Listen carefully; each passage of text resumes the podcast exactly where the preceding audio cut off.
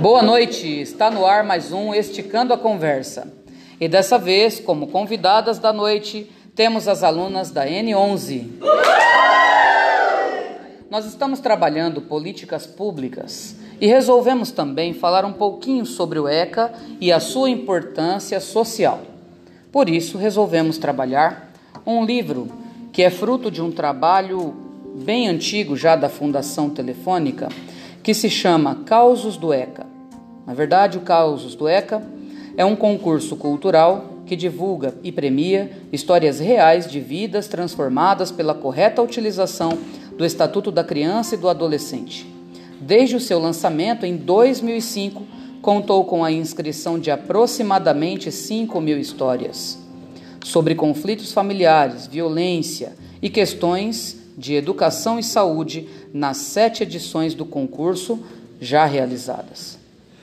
Na última edição, em 2011, o Causos do ECA recebeu 1.167 causos de todas as regiões do país. Agora, nós vamos ficar com a primeira edição, o livro que se chama Tramas. Tramas da Vida. Causos do ECA, Tramas da Vida. Cada capítulo será então uh, debatido com as alunas da pedagogia da faculdade sequencial. Nesse momento, teremos o capítulo 1.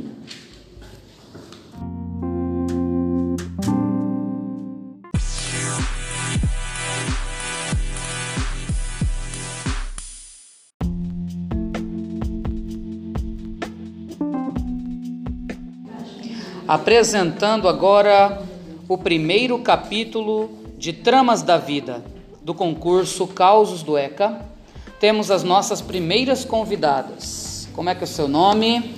Boa noite, meu nome é Tatiane, eu trabalho como auxiliar de coordenação pedagógica. Meu nome é Daiane, sou auxiliar de limpeza é, no instituição. Boa noite, meu nome é Cristina, trabalho na instituição Pércio como auxiliar de cozinha. Muito bem. E nesse momento discutiremos um pouquinho sobre o capítulo. Vamos lá, eu queria saber um pouquinho o que, que vocês uh, viram aí desse capítulo. Conta um pouquinho desse caos pra gente. Esse caso, ele se chama Um Sorriso de Esperança. Ele conta o caso da Dona Mara, que moradora da Ilha do Chié, uma comunidade. Ela é mãe de três filhos, Francisca de 15 anos, Olavo de 12 e Nete com 18.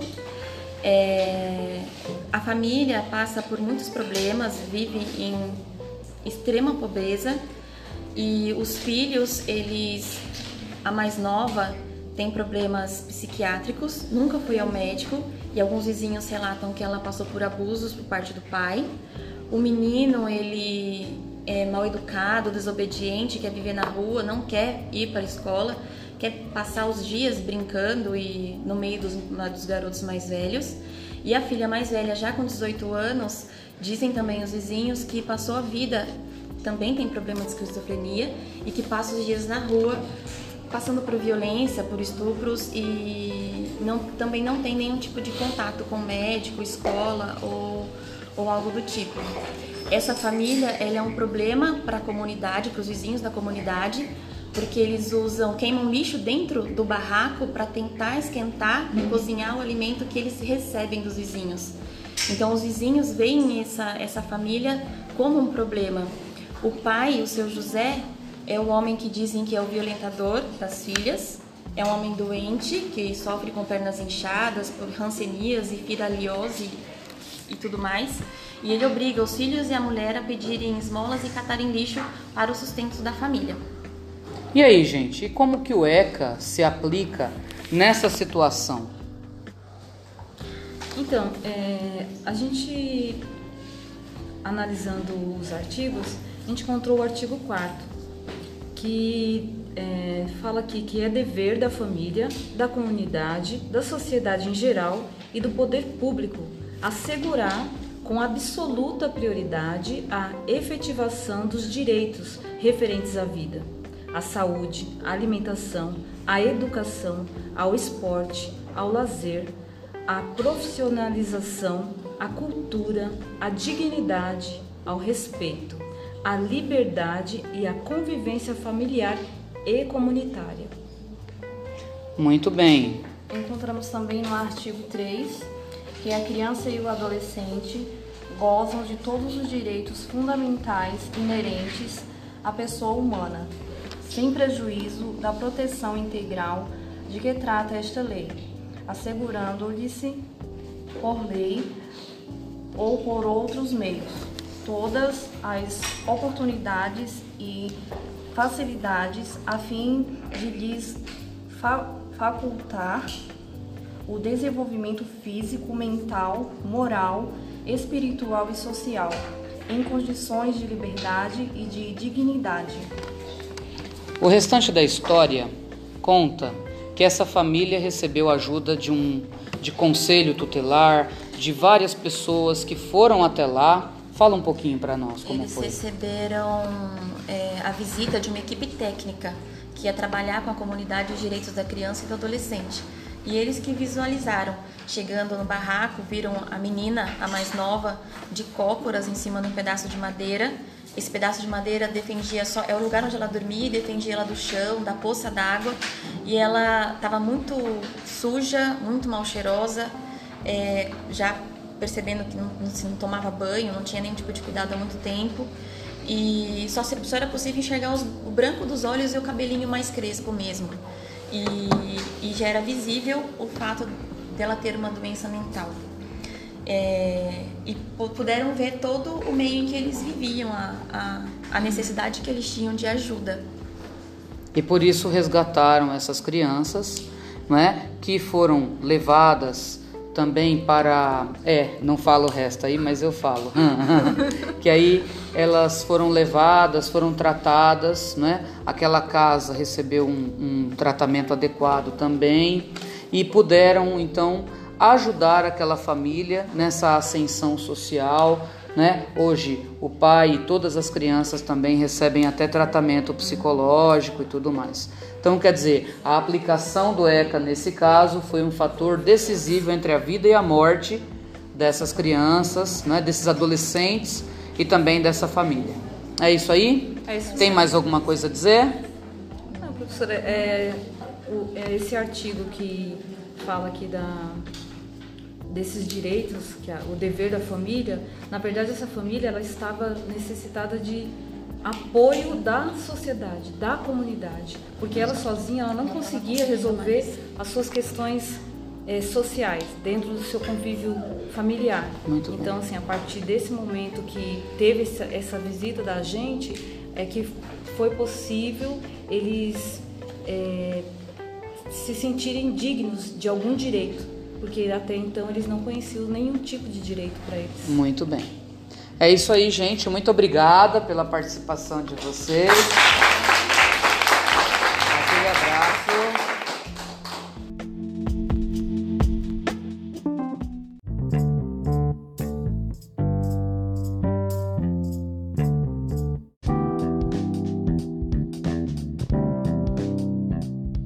A gente já fica até mais no próximo, né?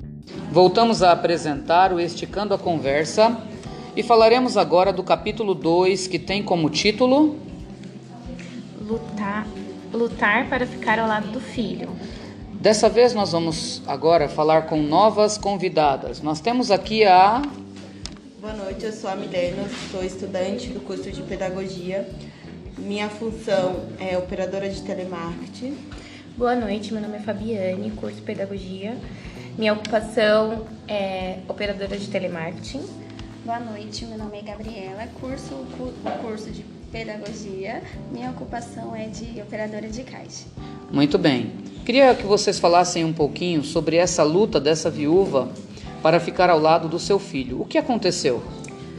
O, o caso revela a história da viúva Maria, que lutou para ficar ao lado do filho com apenas 16 anos de idade em uma rebelião ele fraturou os calcanhares, tentando pular o alembrado da unidade 20, no Tatuapé. Na época era FEBEM ainda, né, que chamava. Isso, é, no caso Fundação Estadual do Bem-Estar do Menor. Exatamente. É, ela soube do acidente por acaso, uma amiga que participava da, da no caso da igreja, evangelização, no caso hospitalar, reconheceu o menino que era dependente de droga, que foi pego é, fazendo um roubo de um carro para pagar um traficante. E a partir daí, a vida da, da, senhora, da dona de casa, não muito bem de família bem humilde, acabou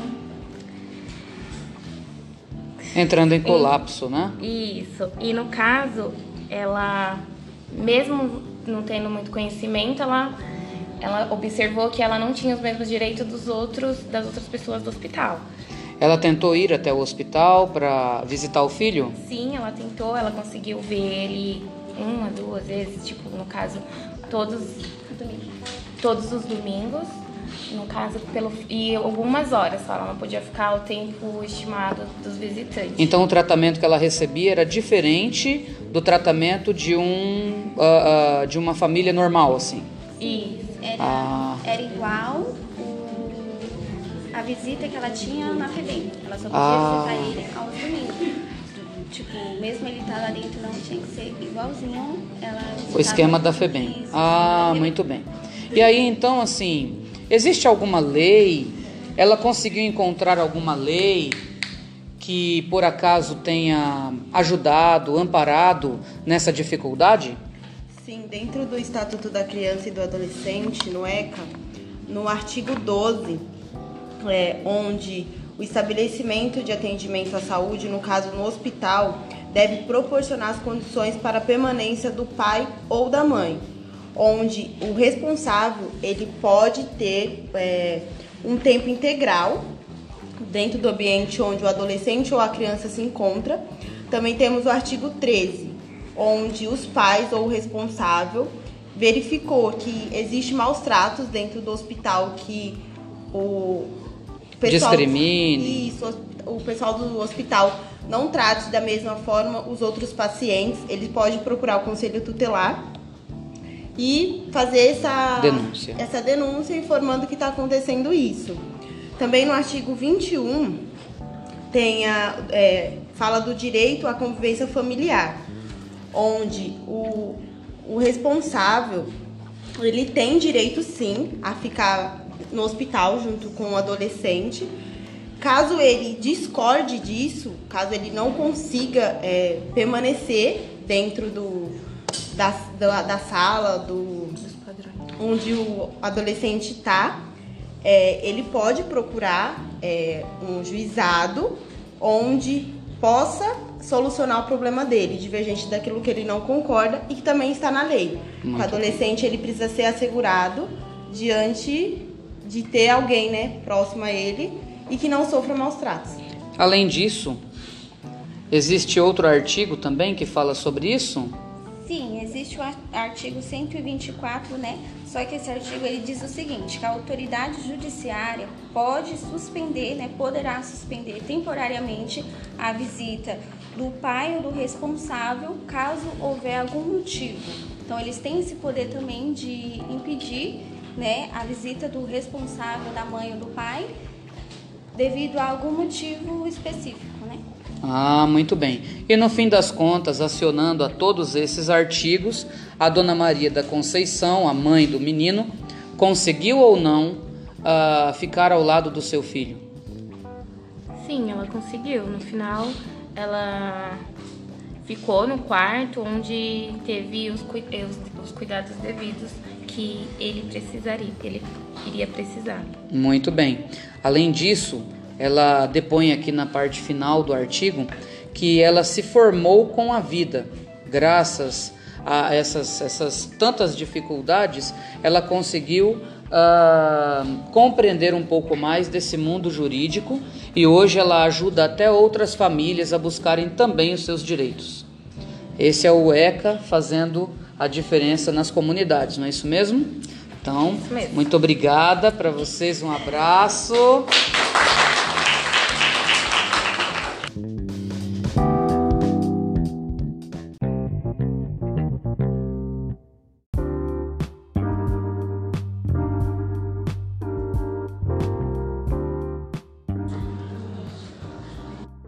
Voltamos a apresentar o Esticando a Conversa para discutirmos o capítulo 3 desse livro Tramas da Vida. Nós temos agora um novo grupo composto por Meu nome é Karina, minha ocupação, sou estagiária em uma escola. Marinês, estagiária também em uma escola. Maria Jéssica, eu curso pedagogia na faculdade sequencial. E nós temos então no capítulo 3, qual que é o mesmo título? Duas formas de brincar. Do que se trata esse capítulo? Se trata, a história conta a história de Fabiana, mãe de uma criança de um ano e seis meses, é, muito pobre, que morava em um barraco em Santos. E o marido estava desempregado também, com problema de, de saúde. E essa família tinha essa criança de um ano e seis meses, que ela mal balbuciava, ela não tinha, é, não, ela não tinha convívio com outras crianças, não gostava da, de receber visitas e tudo parecido com a mãe dela, que a mãe era, é, não tinha um convívio social com as pessoas. Essa criança ela não demonstrava, não brincava, apenas ficava retraída e pouco falava. O, a história conta de um curso de capacitação né, que essa mãe uh, recebeu. Esse curso de capacitação era para quê? Esse curso de capacitação era para que a mãe fosse brincar em uma brinquedoteca, curso oferecido pela prefeitura de Santos, onde a mãe, no começo, ela ficou meio retraída, mas acabou indo e aceitando esse, esse emprego. Então significa que ela tinha um pouco de preconceito com essa, essa ocupação? Sim, ela achava que brincar não seria uma profissão. Ah, muito mas bem. Mas acabou indo.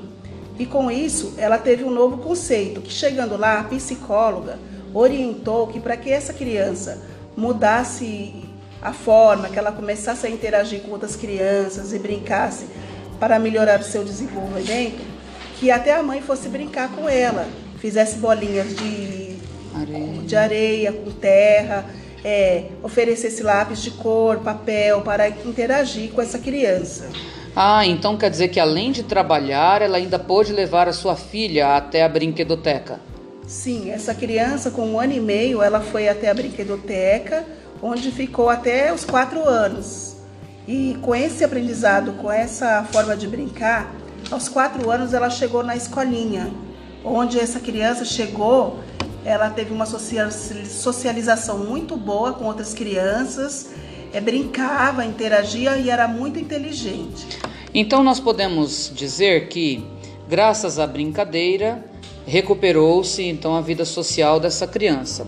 Existe algum artigo que está relacionado a esse caso?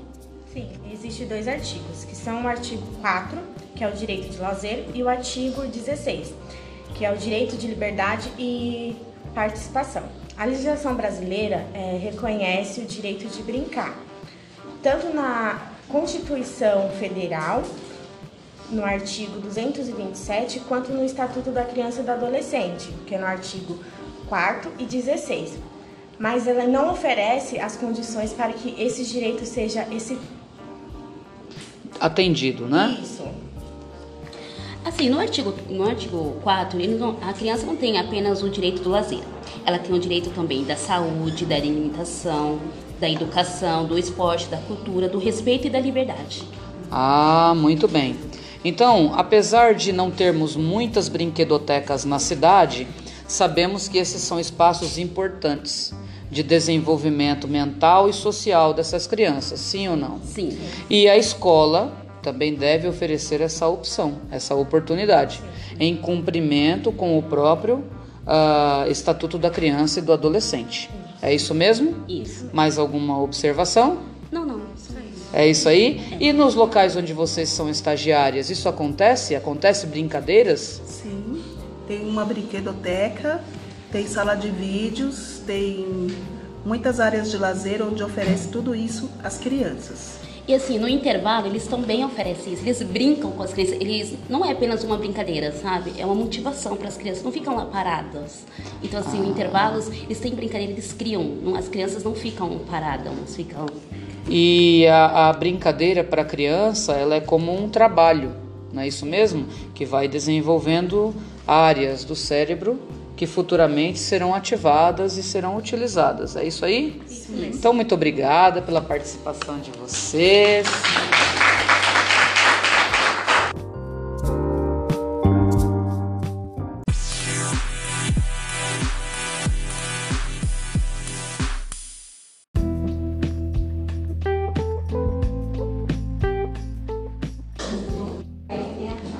Agora, para apresentar o capítulo 4, nós temos uma nova equipe composta por. É, boa noite, me chamo Thaís e curso Pedagogia na Faculdade, na faculdade Sequencial. Olá, boa noite, meu nome é Joyce e eu sou atendente de telemarketing. Boa noite, meu nome é Cris, eu sou auxiliar de classe. Boa noite, meu nome é Adriana, a minha ocupação é cozinheira de CI. Muito bem. Agora nós nesse capítulo 4, nós estaremos falando sobre um assunto que é... é o jovem que não pinta vive a juventude em preto e branco. Bonito esse título, hein? E do que se trata esse capítulo? É, esse artigo, ele se trata de um jovem que não tinha perspectiva de vida pelo fato dele morar na comunidade. Ele não tinha uma visão ampla, ele só vivia naquele mundinho da criminalidade, naquela revolta só que teve um certo dia que deu um estralo na mente dele. Ele falou: Não, eu não preciso disso, eu preciso de uma vida melhor, conhecer mundos, conhecer pessoas diferentes, conhecer direitos, é isso que eu preciso. E ele foi à luta. É, ele não acreditava em uma vida melhor por morar numa comunidade, né? Então a gente sabendo que a desigualdade social faz parte do nosso dia a dia e devemos ir à luta e não desistir dos nossos sonhos, por mais difícil que eles sejam. E foi quando ele tinha 14 anos, o que, que aconteceu com ele? Houve um divisor de águas na vida desse garoto. Isso, com 14, com 14 anos ele teve essa dificuldade, né, essa questão de desigualdade social, e com 16 anos foi que ele teve o estralo na mente dele, ele teve um empurrãozinho na qual ele começou a fazer cursos é, para melhorar o seu desenvolvimento e também ele chegou a cursar o cursinho da Poli, só que ele não chegou a passar né, no curso da Poli, mas isso agregou bastante para ele, porque fez com que ele tivesse uma visão mais ampla. Tipo, antigamente, anteriormente, ele tinha é, uma mente voltada mais. Eu nunca vou conseguir, eu sempre vou viver na criminalidade, eu sempre vou viver aqui na periferia. Só que depois que ele foi conhecendo o curso, foi abrindo mais a mente dele, né? Que curso que ele fez? Ele fez curso de arte. O curso de arte fez com que abrisse mais a mente dele, ficasse mais ampla, né? E também o curso da Poli para ele foi muito formidável. Muito então, bem. Mesmo que ele não tenha tido uma classificação exigida que eles pediam no cursinho da Poli, ele se sentiu capacitado e vitorioso por isso. É isso aí? Então a vida dele deixou de ser preto e branco, passou e a ser colorida. Um exatamente. Porque justamente que ele descobriu a arte né? E pela arte ele uh, mudou a sua realidade social. Foi isso mesmo? Uh, existe algum artigo do ECA que fale um pouco sobre arte? Sim. O artigo 58 ele fala sobre o direito que a criança tem de, de, de acessar a arte e produzir artisticamente com liberdade. Ah, muito bem. Então quer dizer, a criança tem a liberdade Uh, precisa conhecer a arte, é, uma, é um direito da criança conhecer a arte. De que modo nós, professoras e futuras professoras, podemos apresentar a arte para as nossas crianças? Podemos apresentar a arte em forma de teatro, de pintura, é, de quadrinhos, até mesmo fotografias que levam parte da família mesmo. E também isso é bom porque tem muitas crianças que são tímidas e através da arte elas acabam perdendo. Expandindo, expandindo um pouco mais, um pouco mais ah, o seu universo. É, o seu universo que ela tem né, no interior e agrega mais o seu conhecimento. Muito bem. Há algum outro artigo que fale um pouco sobre esse assunto? Sim. Sim, o artigo 4, que é da Lei 8.069, de 13 de julho de 1990.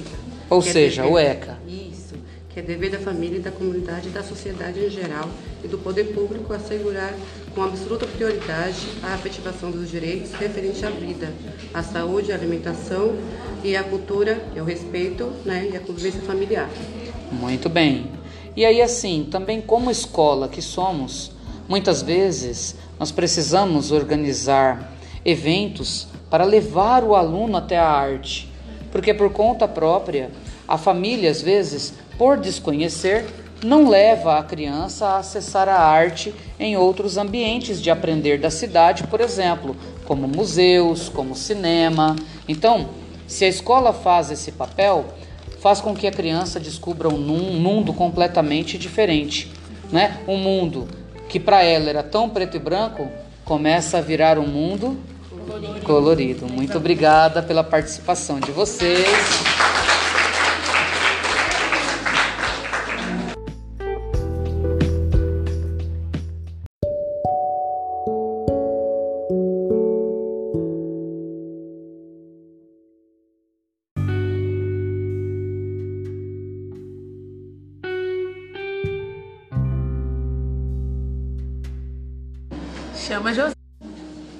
Um menino chamado José, uma escola chamada Maria.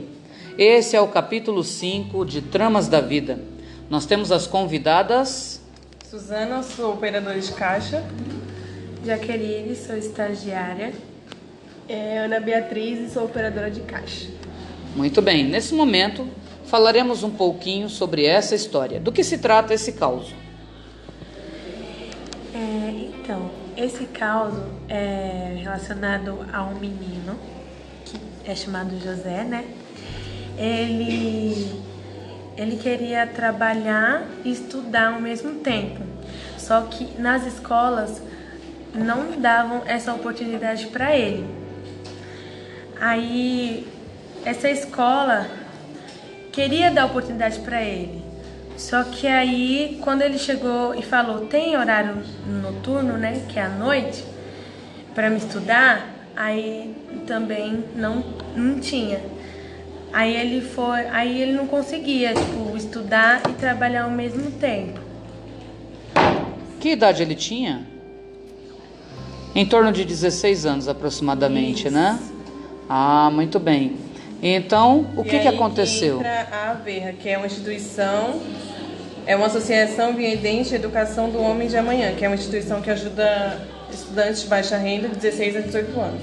Ele era acompanhado por essa instituição. Foi aí que ele estudava na escola, que essa, que essa instituição participava, tinha parceria, e ele conseguiu um emprego em uma multinacional, uma, uma das melhores da cidade. Só que ele estudava no período da manhã, e ele queria estudar no período da noite para poder trabalhar de manhã, só que na escola não tinha vaga. E foi aí que ele que entra essa veia aí, que que que deu todo o apoio, todo o suporte para esse aluno, não é isso mesmo? Ah, qual foi o tipo de suporte que a AVA trouxe para eles? Ele Bom, ele, assim, ele queria uma vaga para estudar à noite, porém ele não conseguia. A Vir então foi atrás, procurou as, as, vagas também. A escola também disse que não tinha, porque por conta da superlotação, já tinha muitos jovens estudando à noite. Era em torno de 50 jovens por sala. É. E depois que a Berra foi atrás, conseguiu, correu atrás de tudo, eles disseram que poderia até conseguir uma vaga para ele, só que uma escola em outro município, longe da casa dele e do trabalho dele. Aí ele ficou naquele dilema, né? Ou ele estudava ou ele trabalhava. Mas aí no final acabou dando tudo certo, porque a AV conseguiu ajudar ele a conseguir um bom emprego e aconteceu dele conseguir uma vaga em outra escola, perto da onde ele morava. Ah, muito bem. E assim, por essa luta toda, né, o que, que o ECA pôde ajudar esse jovem? De que maneira o ECA pôde ajudar esse adolescente, na verdade, né? Bom, é, a gente encontrou no artigo 53 da lei número 8069, que diz que ele, é, a criança e o adolescente tem direito à educação, visando a plena desenvolvimento de sua pessoa, preparo para o exercício da cidadania e qualificação. E também qualificação para o trabalho. Isso mesmo. E também tem o número 59, né, que fala que que determina que toda criança e jovem entre 4 e 17 anos deve estar em uma escola. É, obrig é obrigatório, pois é, não pode ficar fora da escola. Então esse artigo ele, ele vem para defender a criança ou adolescente que tem dificuldade de estar dentro de um ambiente escolar. Ah, muito bem. Temos também o artigo 54, que diz o seguinte: que é dever do Estado assegurar à criança e ao adolescente a oferta de ensino noturno regular, adequado às condições do adolescente trabalhador, como era o caso desse rapaz. Né? O que era uma coisa tão distante se tornou algo mais próximo, justamente graças à atuação de uma instituição, de uma associação, que cumpria com as obrigações instituídas pelo Estatuto da Criança e do Adolescente. Muito bem, muito obrigada pela participação de vocês.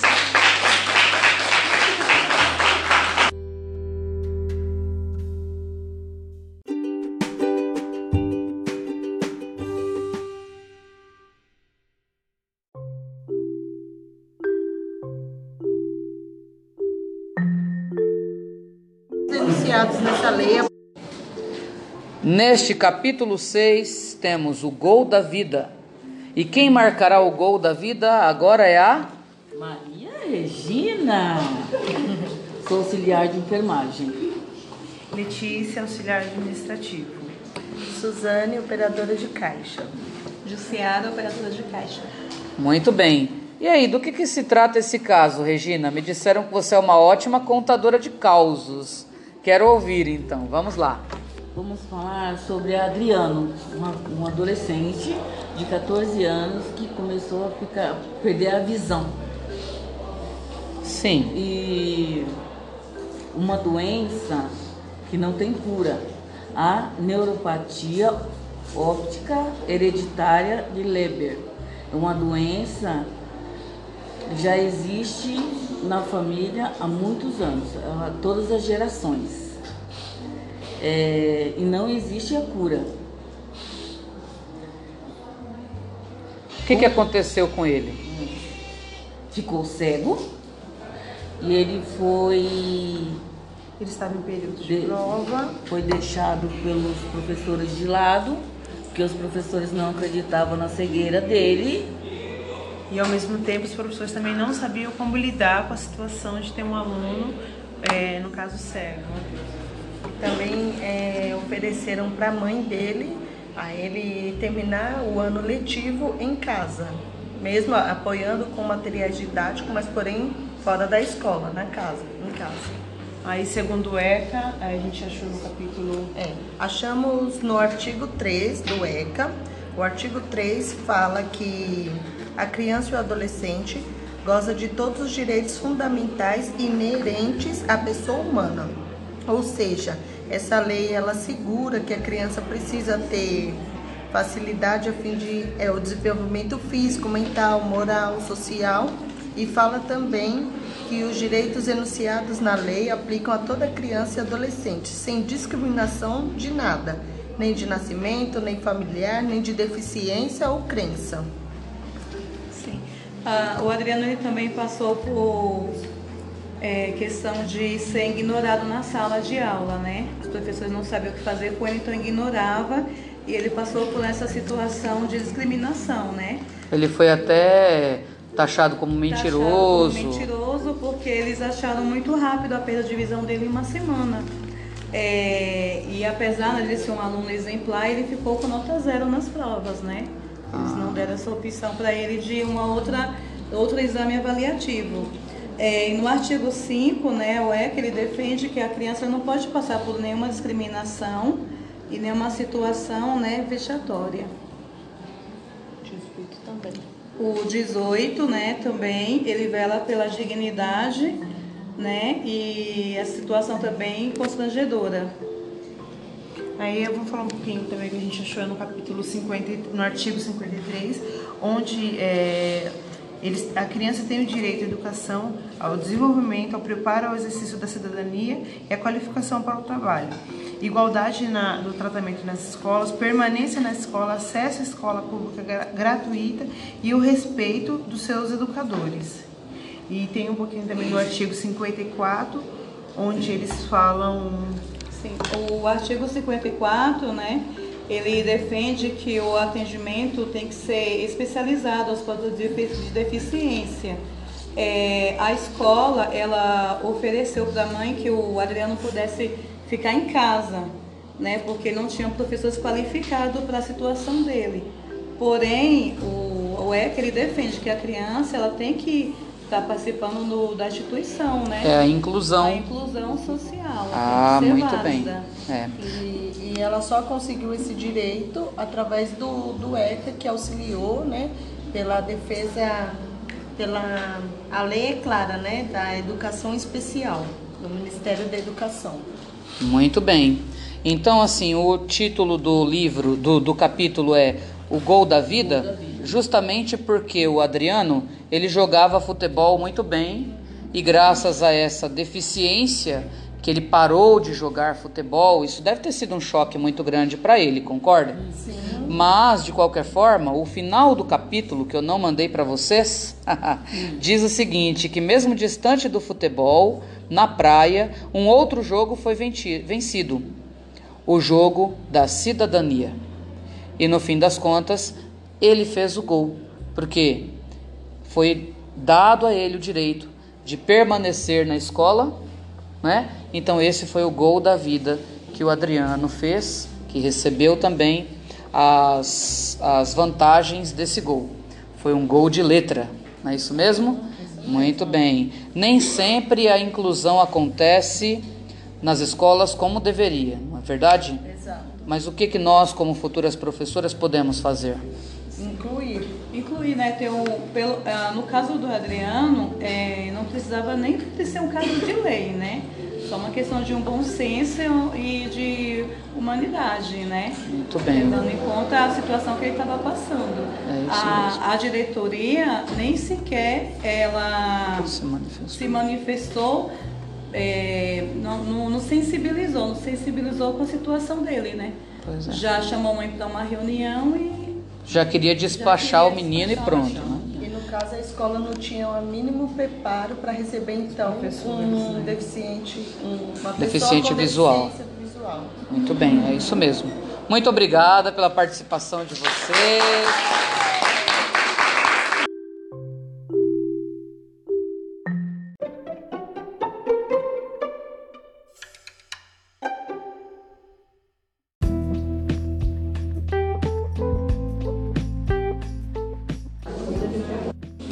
O capítulo 7 desse livro tem novas participantes. Dentre elas temos Inês, já atuo na área da educação. Keila, sou estagiária. Josicleia, a minha ocupação é de auxiliar administrativo. E agora eu gostaria de saber um pouquinho desse capítulo 7. Qual é o título do capítulo? Coragem de lutar e de viver. Do que se trata esse capítulo? Conta a história de um jovem de 15 anos que tinha uma rara doença e, devido a essa doença, ele tinha um tamanho de uma criança de 7 anos. E apesar dessa doença que ele tinha, Wesley ele era uma criança muito alegre. Todos conheciam Wesley. Ele passava praticamente a vida dele toda dentro do hospital. E apesar de tudo isso, Wesley, ele era um jovem que era conhecido por todo mundo. E devido a, a essa situação dele ser tão carismático, tudo que o Wesley precisava, a equipe de enfermagem, a, a, faziam de tudo para conseguir para ele, mesmo que fosse para uso dentro de casa, não só dentro do hospital. Então, dessa forma que o Wesley vivia dentro do hospital. Ele precisava para pequenos passeios, ele tinha que ser receber ordens do hospital e ser acompanhado por alguém, não podia sair sozinho do hospital. Então ele saía rapidamente e já voltava.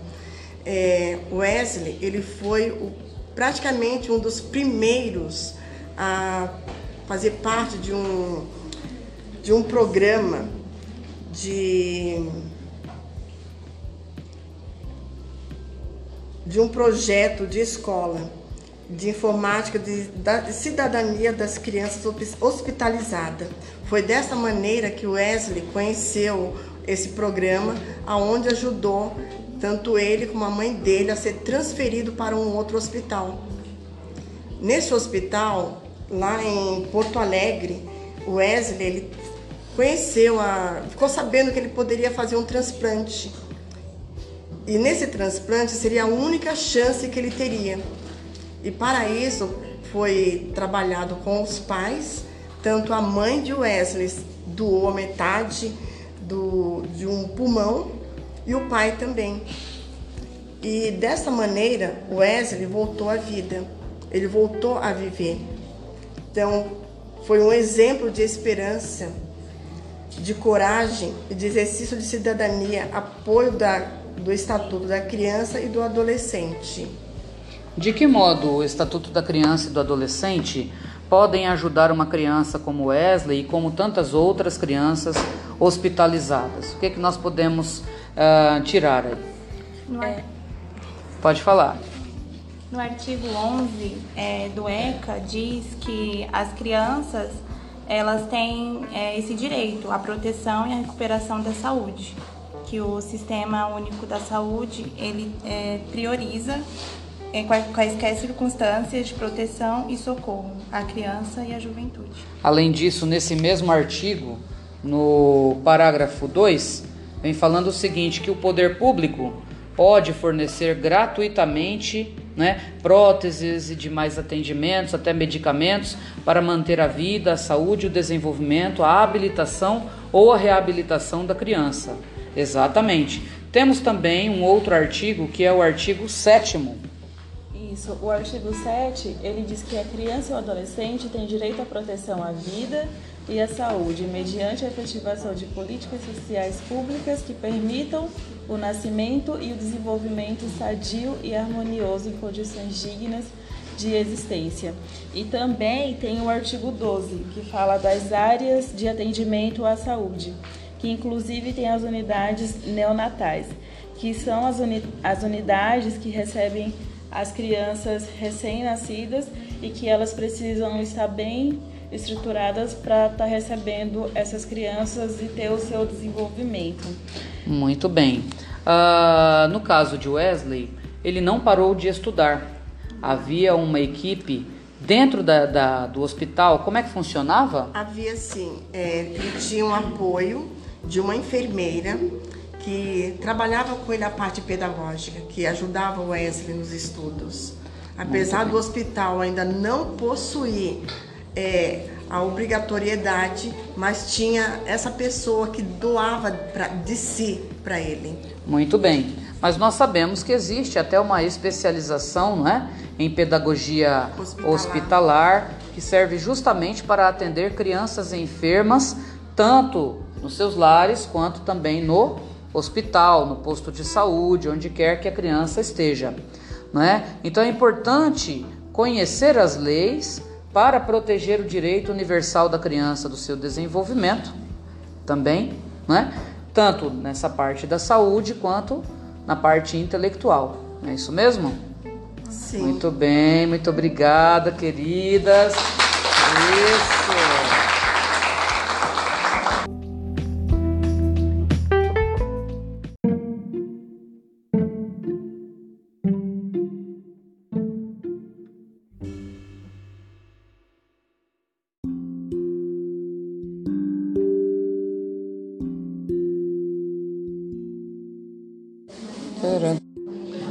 Voltamos a apresentar mais um Esticando a Conversa.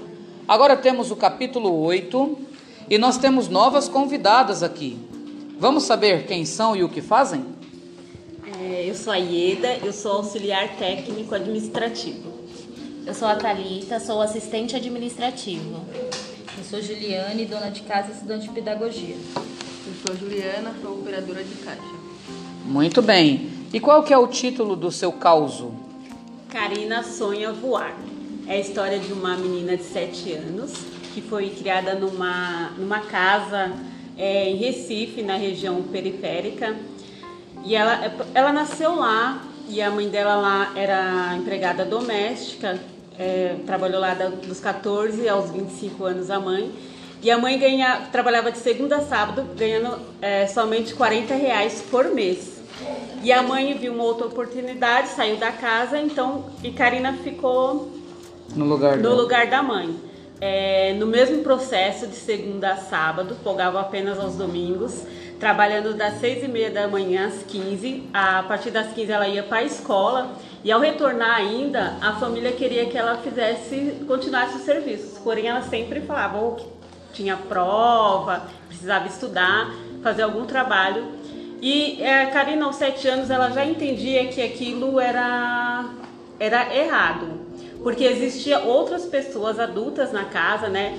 E eles, ela considerava tios e então existiam os filhos dos tios que não eram tios de verdade, era só por consideração porque ela foi criada ali.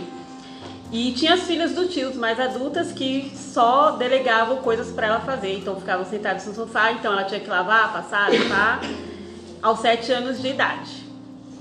Cruel esse caso, hein? E aí, existe alguma lei que protege essa criança? Do que se trata aí? Vamos lá. Existe sim. O artigo 60, ele proíbe qualquer tipo de trabalho para menores de 14 anos de idade. A partir dos 14, ele trabalha apenas nas condições de aprendiz. Muito bem. O que mais? É, o artigo 62 também protege a criança considerando que a aprendizagem de formação técnico-profissional, ministrada segundo diretrizes e base de, da legislação de educação em vigor. No caso, a criança entra como um aprendiz. Muito bem. No artigo 67, é, ao adolescente empregado como aprendiz, é vedada qualquer possibilidade dele trabalhar é, no horário noturno, entre as 22 horas e as 5 da manhã também é, em trabalho perigoso, insalubre ou penoso, e em, em locais que prejudicam sua formação, ao seu desenvolvimento físico, psíquico, moral e social. E realizado em horários e locais que não permitam ele a frequentar a escola. Isso é proibido. Muito bem. Vocês querem saber como termina essa história? Queremos. Ah, então a história termina da seguinte forma. Karina descobriu o artigo que fala sobre a proibição da, do trabalho infantil. E isso aconteceu, mas ela já era já tinha além dos 14 anos, mas de qualquer forma permitiu a ela inclusive mudar para uma outra ocupação, em que agora ela trabalhava como agente de prevenção e erradicação do trabalho infantil, com outras 39 jovens. Sabe que Karina guarda com muito carinho o artigo, os artigos, e ela tem de cor os artigos que salvaram a vida dela de continuarem a mesma sina da mãe dela. Mas com um final feliz. Não é? Porque Karina conseguiu superar as dificuldades e conseguiu superar aquilo que a mãe sofria. E Karina teve também uma possibilidade muito grande de ajudar outras jovens, né? E, se, e vocês conhecem alguma história assim? Já ouviram falar de uma história? Eu não conheço histórias, mas eu já vi. Eu morei em Sergipe durante um ano e não era na, na capital, em Aracaju, era nas cidadezinhas. Tinha outras cidadezinhas que eu via criança com chupeta, acho que não tinha nem três anos, é, descascando mandioca ou ajudando os pais a a fazer a as atividades domésticas. atividades domésticas. Muito bem, exatamente, é. Então assim é claro que existe um limite, né? Se os pais, né, às vezes precisam de alguma coisa, mas uma criança com chupeta, né? O que, que ela está fazendo ali e, e, verdade, exposta, né? Até quando eu vou embora da faculdade, outro dia a gente no ônibus, eu vi um menininho, era 10 horas, mais de 10 horas da noite, vendendo coisa dentro do ônibus. Acho que ele não tinha nem 9 anos de idade. É, então isso também é proibido, não é isso? Sim, sim. Sabendo disso, nas escolas em que trabalhamos, precisamos tomar uma providência, né? Convocar aí uma reunião com os pais, falar com o conselho tutelar, etc. É isso mesmo? Mais alguma coisa? Não, muito obrigada. Então, muito obrigada.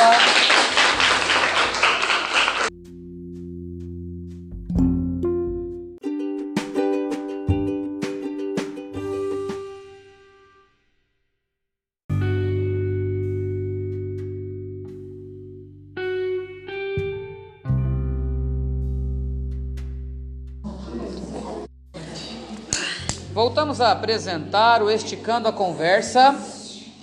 Falaremos agora do capítulo 9 e já estamos chegando ao fim com um fôlego só para gravar esse programa. Ah, nesse capítulo, nós temos novas participantes. Nós temos aqui a. Meu nome é Miriam, eu sou estagiária.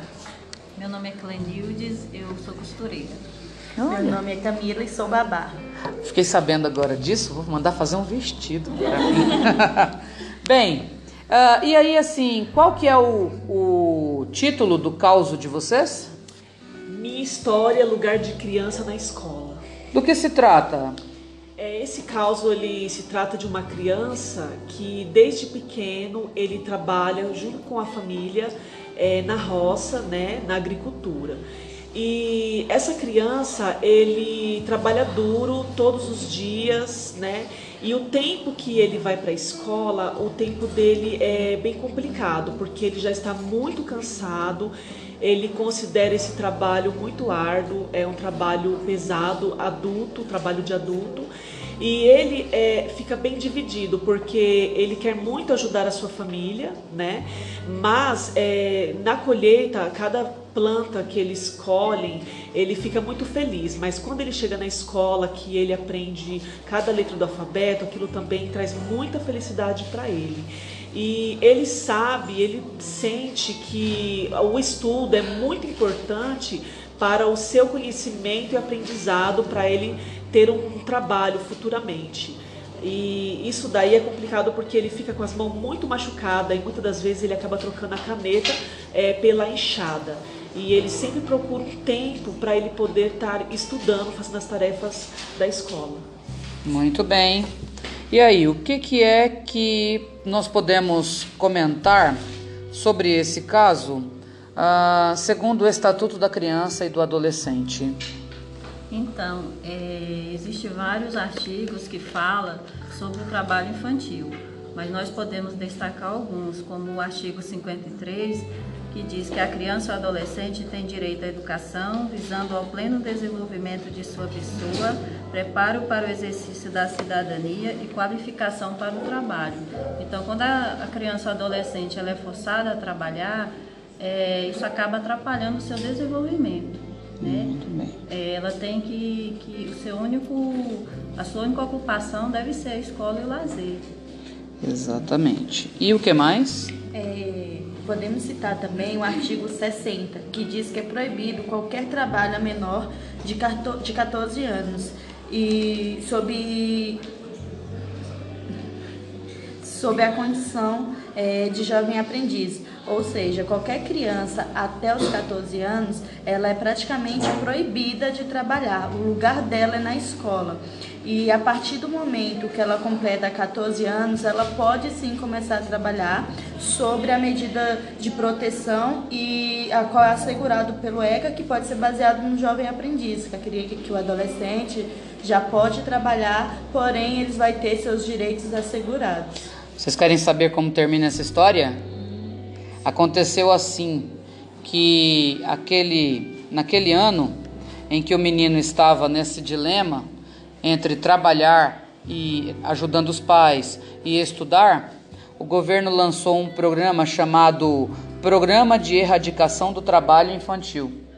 E a mãe dele, do menino, percebendo o amor que ele tinha pela escola, cadastrou esse menino nesse programa e esse menino passou a receber uma bolsa apenas para estudar e a sua família seria ajudada uh, a se sustentar com essa bolsa até que o menino tivesse a idade de ajudar a família como jovem aprendiz ou até quando essa família conseguisse se sustentar por conta própria.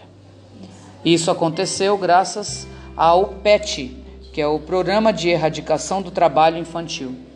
E o que é mais interessante, esse programa só existe porque existiu primeiro o Estatuto da Criança e do Adolescente para proteger esse direito. É isso mesmo? Mais alguma coisa? Muito obrigada pela presença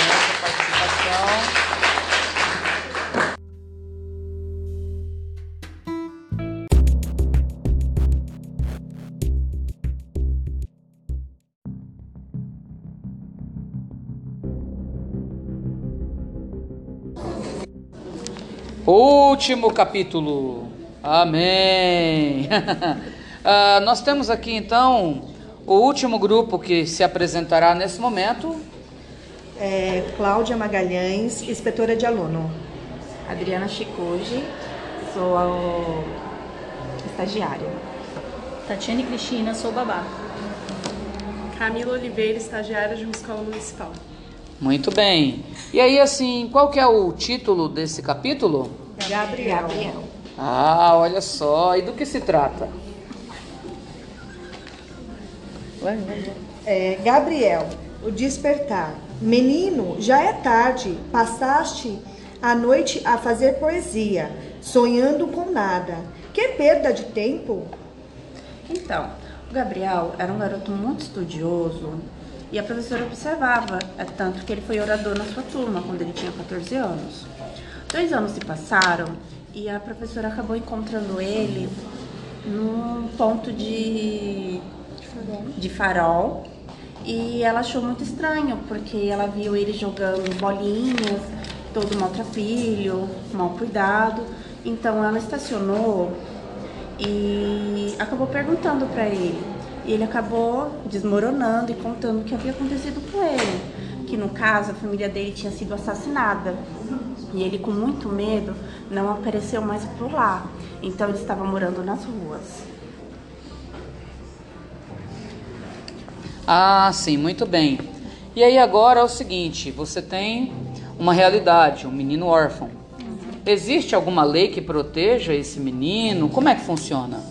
Então, de acordo com o artigo 131, o Conselho Tutelar é um órgão permanente e autônomo, não judicia, jurisdicional, encarregado pela sociedade de zelar pelo cumprimento dos direitos e da criação da criança e do adolescente definidos nessa lei.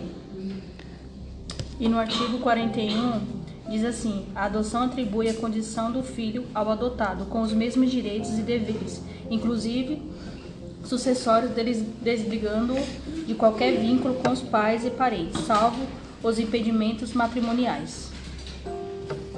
E também tem o artigo 19 que diz que toda criança ou adolescente tem direito a ser criado e educado no seio de sua família. E excepcionalmente uma família substituta, assegurada e convencionada familiar comunitário, em ambiente livre de presença de pessoas dependentes de substâncias e entorpecentes. Muito bem. E como termina a história do Gabriel? Então, é, a professora, vendo que o Gabriel não tinha para onde voltar, foi até o conselho tutelar e adotou o seu aluno Gabriel. Ah, que bonito, hein? Vocês então ficaram o resto da história, não é? Vocês ficaram curiosas para saber o final? Ah, que bacana. E é isso mesmo. Quer dizer, aplicando toda a proteção que o Estatuto da Criança e do Adolescente deu ao Gabriel, ele conheceu uma nova família que o aceitou e o amou. E a professora quebrou esse preconceito com a criança, né? Porque geralmente as famílias, ela só quer adotar crianças recém-nascidas, né? E o Gabriel, nesse caso, ele já era um menino já praticamente já adolescente, né? Então ela quebrou esse preconceito, né, de adotar o Gabriel, né? Dar um lá para ele, dar uma família, é, ele sentir o amor de uma família. Muito bem. E, e... O, e o legal é que o Gabriel, é, antes do acontecido com, com os familiares, ele conseguiu estudar até o oitava série. Muito bem. E tem até uma poesia no meio do caminho aqui, né? Que fala um pouquinho sobre, é, inclusive essa poesia ela é meio biográfica, não é? Ela conta um pouco a vida do Gabriel. Vocês querem ler um trechinho? Quem quer ler o trecho? Incerteza cresce, dúvidas aparecem. Meu Deus, até onde vou chegar com essa ânsia constante que dilacera todo instante meus momentos de viver? Muito bem. E aí, mais um pouquinho, quer ler? Não? Bom, E aí então, no fim das contas, dessa poesia triste, uma história verdadeiramente feliz. Não é isso? isso. Muito obrigada. Com esta parte encerramos o nosso Esticando a Conversa desta noite, que terminou pontualmente 21h53, dois minutos antes do término da aula. Estão dispensados.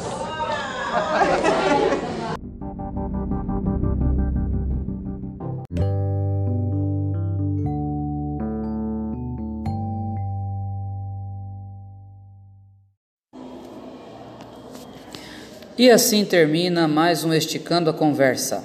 Obrigada pela sua participação e audiência. Até a próxima. Aquele abraço.